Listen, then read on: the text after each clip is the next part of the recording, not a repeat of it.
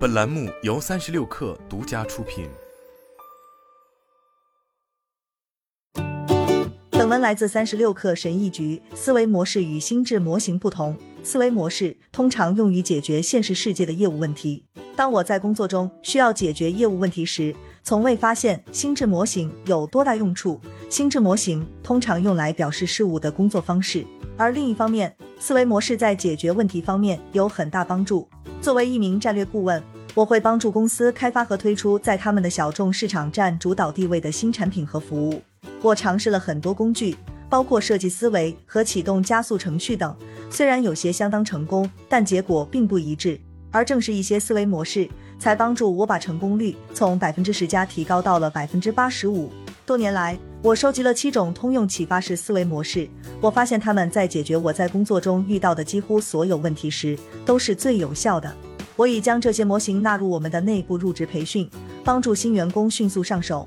一、战略思维从正确的问题开始。如果给我一个小时解答一道决定我生死的问题，我会花五十五分钟来弄清楚这道题到底是在问什么。一旦清楚了他到底在问什么，剩下的五分钟足够回答这个问题。许多书籍和学科都涉及到战略思考这个主题。然而，这里有一条经验法则，可以帮助你将战略思维压缩为一句话。问正确的问题。爱因斯坦是否说过这些话并不重要，但这个观点是成立的，因为战略思维就是提出正确的问题。当我们从顶级 MBA 商学院招聘战略顾问时，会筛选那些具有战略思考能力的候选人。我们通过检查他们在案例面试中解决问题时是否能提出正确的问题来做到这一点。在咨询行业，我们可以将这个词与分析思维互换使用。这也是我们首先衡量潜在候选人是否合适的方法。如果求职者在某一项面试中失败了，他们就会自动被拒绝。接下来你会发现，问正确的问题对于解决问题的每一步都是至关重要的。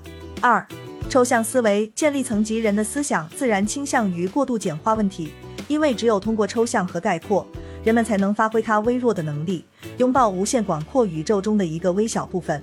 抽象思维与简化思维。不同，它听起来可能很抽象，但实际上并非如此。抽象思维可以帮助大脑建立一种思维上可理解的复杂问题的层次结构。我第一次接触到抽象思维是在我作为工程师的早期，它经常被应用在复杂系统的层次表示中，例如机器代码或固件是比应用软件和算法低几个层次的层。其理念是每一层都可以在没有上面的层的情况下存在，但需要下面的层发挥作用。抽象思维在复杂或非线性系统中特别有用，正如我将在后面演示的那样，解决真实世界的业务问题需要深入研究相关数据以支持假设的能力。在当今高度复杂的世界中，我们被大量数据淹没，高效的做到这一点是一个巨大的挑战。当我们考虑数据时，可能谈论的是数十亿个数据点。对于一个人的心智能力来说，像十亿这样的数字是一种高度抽象的东西。因为大多数人都只能在心理上处理两位数或三位数的数字，抽象思维可以帮助人类理解抽象概念，理清细节层次，捕捉系统的相关特征。只关注对单个问题或子问题至关重要的内容，可以降低系统的复杂性。三、结构化思维关注相关性和层次界限，关乎建立结构，而结构对于建立任何繁荣的事物都是必不可少的。我早年作为管理顾问学到的最有价值的技能之一就是结构化思维。结构化思维的重要性可能不那么明显，但工作和生活的每个方面都是围绕着能够有效的结构化思维、计划和数据等的。这种思维需要相当多的经验来掌握。然而，有几个启发式和技术，它们可以被我们用来提高自己的结构化思维能力。其中一个工具是问题图，也称为假设驱动方法。在问题图中，基于由主要问题衍生出的战略目标的问题和子问题，制定了一个假设。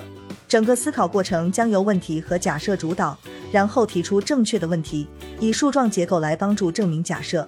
四、批判性思维，证据可靠吗？幸福的秘诀是把举证的责任推给不幸福。批判性思维是我们在高中学到的东西，一个我喜欢的话题，但我的许多同学讨厌它。然而，批判性思维是解决问题的思维链中重要的组成部分。我们可以把批判性思维类比于法庭辩论，对于每一项指控都要像控方那样行事。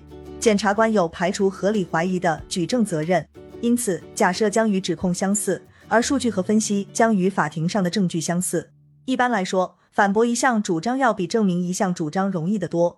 所以，当分析完成后，退一步试着反驳它，只需要一个反例就可以证明这个假设不成立。五、费米思维建立一个基础。费米估算法可以像热刀切黄油一样切掉无关信息。我想起自己刚从大学毕业时遇到的第一个面试问题：世界上有多少架飞机拖船？我当时并不知道这样一个问题到底有什么用。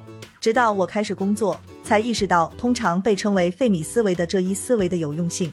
费米思维是以物理学家恩里克·费米的名字命名的一种启发式估计技术。费米以能用很少的数据进行精确的近似计算而闻名。比如，他一九四五年在曼哈顿计划中对引爆的原子弹威力进行了估计。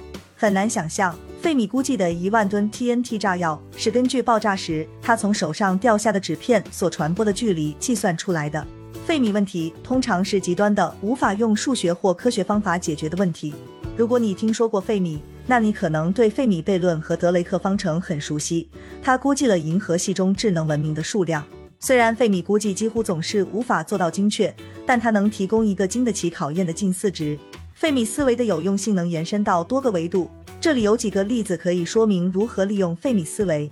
在进行数据分析之前，先验证一个断言或假设，评估和或验证潜在的错误估计或数据源，评估市场机会，并识别空白区域，进行快速且粗略的大致估计。六、系统思维区分线性和非线性。系统思维是一门看到整体的学科，系统思考是一个庞大的主题，其理念是确定手头的问题是线性系统还是非线性系统。在线性系统中，问题通常可以通过检查和识别线性链中最薄弱的环节来解决，因此它们可以很容易的建模、理解和诊断。相反，一个非线性或复杂的系统有许多相互依赖的组件，并且经常相互作用。这使得建模变得困难，因为这些相互作用使得部分不可能被从整体中分离出来。因此，解决问题必须采用全面的方法。非线性复杂系统的例子包括供应链、组织结构、团队互动、开发项目等。克服这一挑战的方法是通过对复杂系统进行抽象建模来解决复杂系统中的问题。这里的经验法则是，对于系统思维，永远在进行分析之前，先区分线性系统和非线性系统。七涌现思维，把所有东西放在一起，越来越复杂的结构的出现，似乎是我们不断进化的宇宙的本性。为什么鸟儿结队，鱼儿成群？有几个原因和假设。首先，有理由相信掠食者会认为群体或团队是一个单一的、可能具有威胁的大型有机体，这将阻止掠食者的攻击。同样，很明显的是，捕食者发现攻击群体或团队中的个体，比攻击单个动物要困难得多。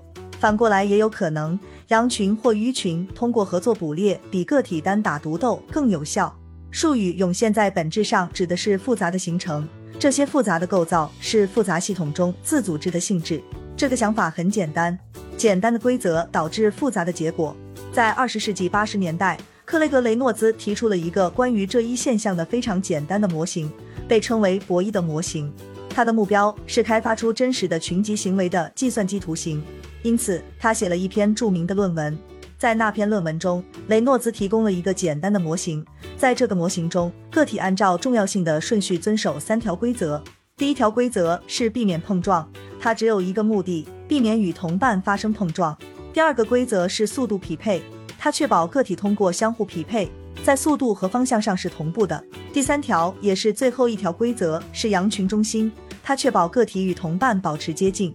很难想象这一套简单的规则可以在没有任何中央命令的情况下创造出以上这些复杂的系统。这些复杂的系统之所以能够形成，完全是因为每个人都要遵守三个简单的规则。康斯坦茨大学马克思普朗克研究所的研究人员对鱼群进行了研究，他们得出的结论是：无知和信息不足对鱼群的恢复力和完整性以及鱼群的生存具有非常重要的影响。